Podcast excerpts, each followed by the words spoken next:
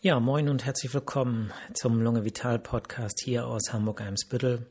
Mein Name ist Jal Gulami und heute geht es um das Asthma in der Schwangerschaft bzw. die Schwangerschaft äh, bei Asthma-Patientinnen.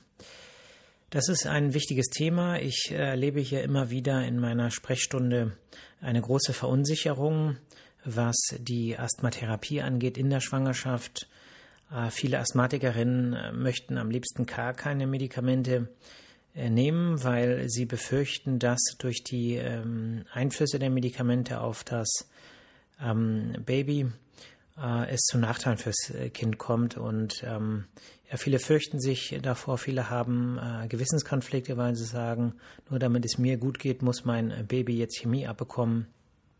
Und aus diesem Grund ähm, widme ich diese Sendung diesem Thema, weil diese Sorgen eigentlich insgesamt unbegründet sind. Und das möchte ich heute gemeinsam mit euch aufarbeiten, beziehungsweise ich arbeite es auf und ihr hört euch das an. Ähm, man hat mal in einer Studie ähm, Mütter befragt, äh, für wie hoch sie das, ähm, ja, das ähm, Missbildungsrisiko für ähm, typische Asthma-Medikamente einschätzen. Und äh, dabei kam raus, dass das äh, ziemlich deutlich überschätzt wird. Also das Risiko wurde zum Teil auf über 40 Prozent äh, eingeschätzt, was ähm, eine krasse Überschätzung ist. Ja, was man sich klar machen muss, ist, dass ähm, schon bei der Schwangerschaftsplanung ähm, das Asthma stabil eingestellt sein sollte.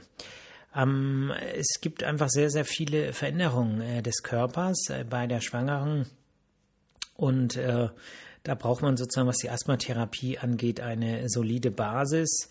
Ähm, die Herzfrequenz erhöht sich um 10 bis 30 Prozent. Äh, das ähm, Schlagvolumen steigt um 30 bis 50 Prozent. Der Blutdruck steigt. Äh, die Atemtiefe nimmt zu.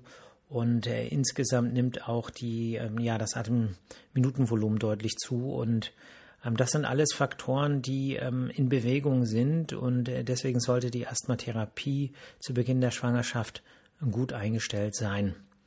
Ähm, Schulungsmaßnahmen sind sinnvoll, idealerweise schon vor der Schwangerschaft, damit die Patientin natürlich auch mit einer gewissen Sicherheit ähm, über die Zusammenhänge da reingeht und sich nicht so schnell verunsichern lässt, weil natürlich äh, eine psychische Komponente, eine Angstkomponente immer eine Rolle spielen kann. Ja, was äh, tatsächlich äh, wahr ist, ist, dass äh, die, ähm, ja, dass es bei Asthmatikerinnen eine ähm, erhöhte Korrelation gibt mit äh, Komplikationen. Ähm, äh, zum Beispiel äh, die Präeklampsie, das ist eine gefährliche Erkrankung, die mit Bluthochdruck, Krisen, Wassereinlagerungen, erhöhten Eiweißausscheidungen ähm, einhergeht. das Risiko dafür ist erhöht bei Asthmatikerinnen das Risiko, also es gibt eine erhöht, ein erhöhtes Auftreten von Plazentaablösungen, äh, peripartalen Blutungen, also Blutungen, die in Zusammenhang mit der Geburt stehen. Etwa 80 Prozent davon betreffen äh, die Phase nach der Geburt. Ähm, es kommt zu vermehrten Kaiserschnittgeburten bei Asthmatikerinnen, wobei ein Teil davon auch begründet ist, dass ähm, zum Teil äh, zu Kaiserschnitten vorab geraten wird, wovon aber inzwischen eigentlich abgeraten wird. Also um es äh, einmal auszusprechen, ein, ein Asthma zu haben, ist kein Grund, ein Kaiser, eine Kaiserschnittgeburt äh, zu machen, es sei denn, es gibt andere Gründe dafür. Und auch äh, das Risiko äh, für einen spontanen Abort ist bei Asthmatikerinnen erhöht. Ähm, aber auch ähm, ja, andere ähm, Risiken bestehen bei asthmakranken Müttern oder werdenden Müttern. Der Schwangerschaftsdiabetes, der ist erhöht oder kommt häufiger vor bei Asthmatikerinnen. Ähm, interessanterweise ähm, ist das nicht der Fall, wenn die Asthmatikerinnen in einem gewissen Kontrollregime fürs Asthma ähm, unterzogen sind und äh, zum Beispiel bei Einnahme eines äh, bronchienerweiternden Medikamentes ist zum Teil in der Studie nachgewiesen worden, dass der ähm, Schwangerschaftsdiabetes, dass das Auftreten sogar weniger, also niedriger ist. Ähm, Virusinfekte sind häufiger bei Asthma ähm, erkrankten werdenden Müttern. Ein, einmal von der Frequenz, aber auch von der Schwere. äh, der Infekte und das betrifft besonders die Influenza. Äh, man hat zum Beispiel gesehen, dass während der H1N1-Pandemie Asthma die häufigste begleitende Erkrankung war. Ja, 23 Prozent der Schwangeren mit Influenza A hatten, äh, waren Asthmatikerinnen und ähm, bei 44 Prozent der schwangeren Frauen, die an der Grippe, an der H1N1 gestorben sind, ähm, lag ebenfalls ein Asthma vor. Also das Auftreten war deutlich höher als in der Normalbevölkerung. Ähm, das Asthma kann sich natürlich verschlechtern während der Schwangerschaft. Ähm, die äh, Rate an akuten Verschlechterungen ist häufiger bei äh, Schwangerschaft ähm, und insbesondere, wenn das Asthma ohnehin schwerer ist, also auch schon vor der Schwangerschaft eher Probleme gemacht hat, zu mehr Beschwerden geführt hat, zu mehr Infekten. Und äh, man hat festgestellt, dass zum Beispiel bei schwerem Asthma die Rate an akuten Verschlechterungen in der Schwangerschaft ähm, bis zu 52 Prozent ähm, erhöht ist. Bei ähm, ähm, milden Asthma ist es nur 13 Prozent und bei mittelgradigem Asthma, also moderatem Asthma, sind es 26 Prozent etwa.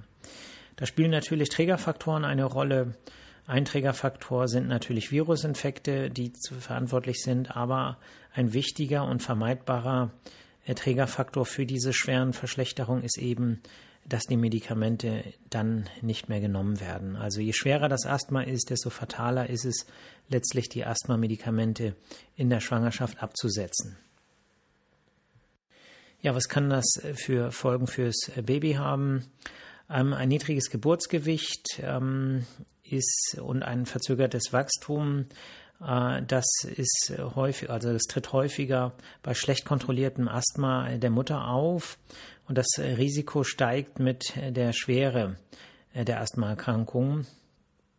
Auch das ähm, äh, erhöhte Auftreten von ähm, äh, ja, Missbildungen bei schweren Asthma-Verschlechterungen im ersten Trimester ähm, ist beobachtet worden und ähm, es gab eine erhöhte Assoziation äh, zwischen mütterlichem Asthma und ähm, ja, neonatalen Todesfällen oder neonatalen Krankenhausaufenthalten und ähm, Missbildungen wie der Lippenkieferspalte oder der Lippenkiefer-Gaumenspalte.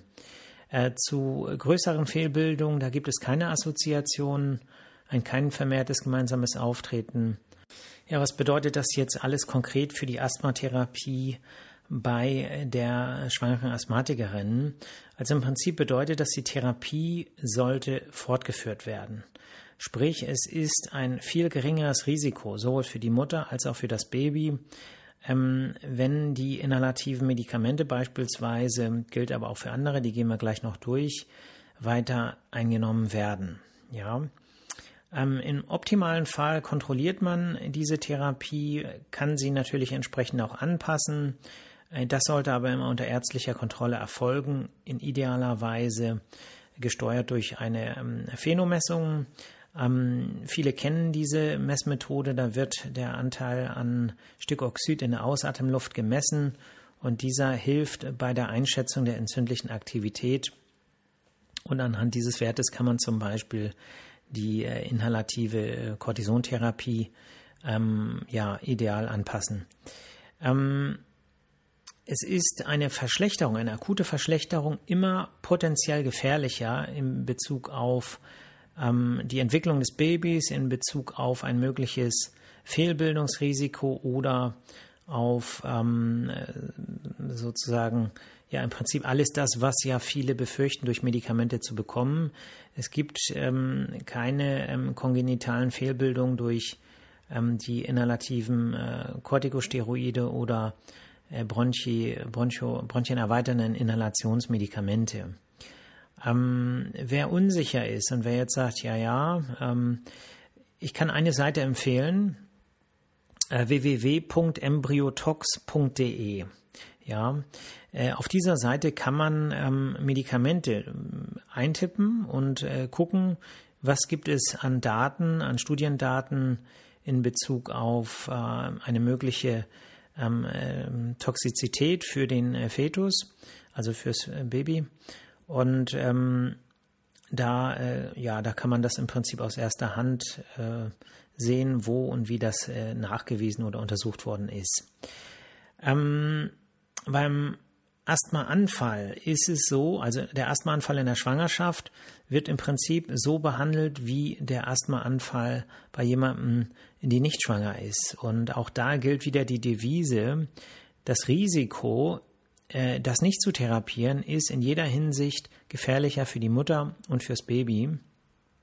Und deswegen ist da eine entsprechende Therapie mit verstärkter inhalativer Therapie und oraler Cortison-Stoßtherapie ähm, wichtig. Die Sauerstoffsättigung muss im Asthmaanfall immer über 95 Prozent ähm, gehalten werden, weil ansonsten durch das äh, verminderte Sauerstoff im Blut es eben äh, zu einem erhöhten Risiko kommt.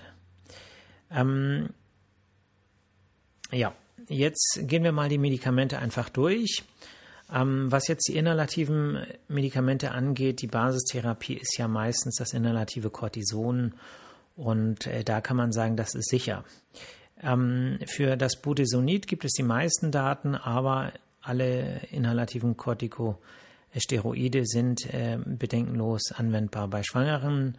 Natürlich gibt es ähm, die Empfehlung, dass man die Dosis jetzt ähm, nicht gleich äh, ganz, ganz weit oben ansetzt, sondern diese hochtitriert und dass man auch beim inhalativen Cortison eben frühzeitig auch eine bronchienerweiternde Substanz äh, dazu gibt, also eine inhalative Cortisontherapie in Kombination mit einer bronchienerweiternden Substanz äh, macht mehr Sinn, als zum Beispiel das inhalative Cortison in einen sehr hohen Bereich zu geben, ohne bronchienerweiternde Substanz.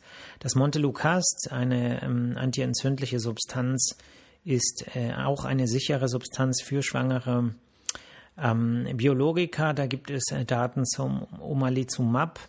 Ähm, der Handelsname ist äh, das Xolair.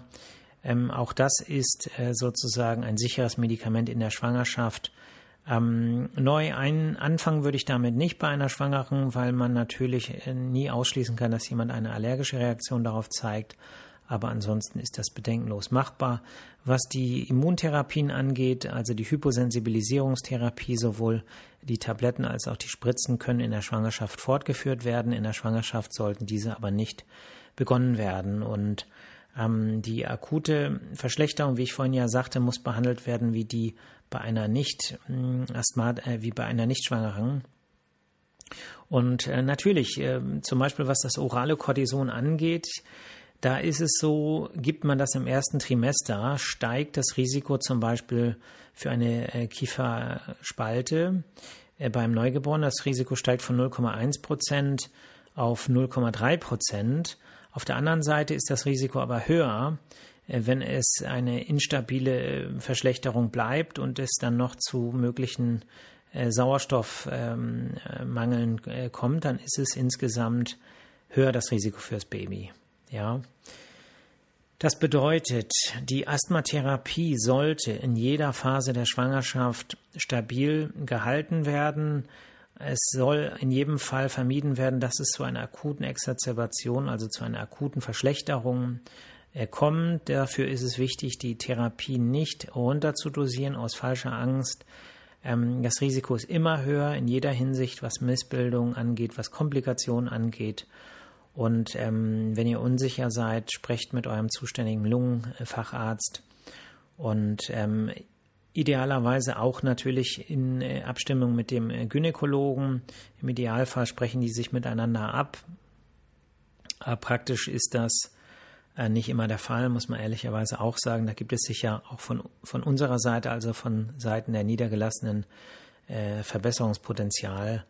Aber ähm, ja, im Prinzip ist es so, dass je besser die Schwangere aufgeklärt ist und ähm, je besser äh, die Schwangere kontrolliert ist, gilt ja auch für alle anderen Asthmatikerinnen und Asthmatiker, desto besser klappt das Ganze und desto sicherer kann dann so eine Schwangerschaft auch ablaufen.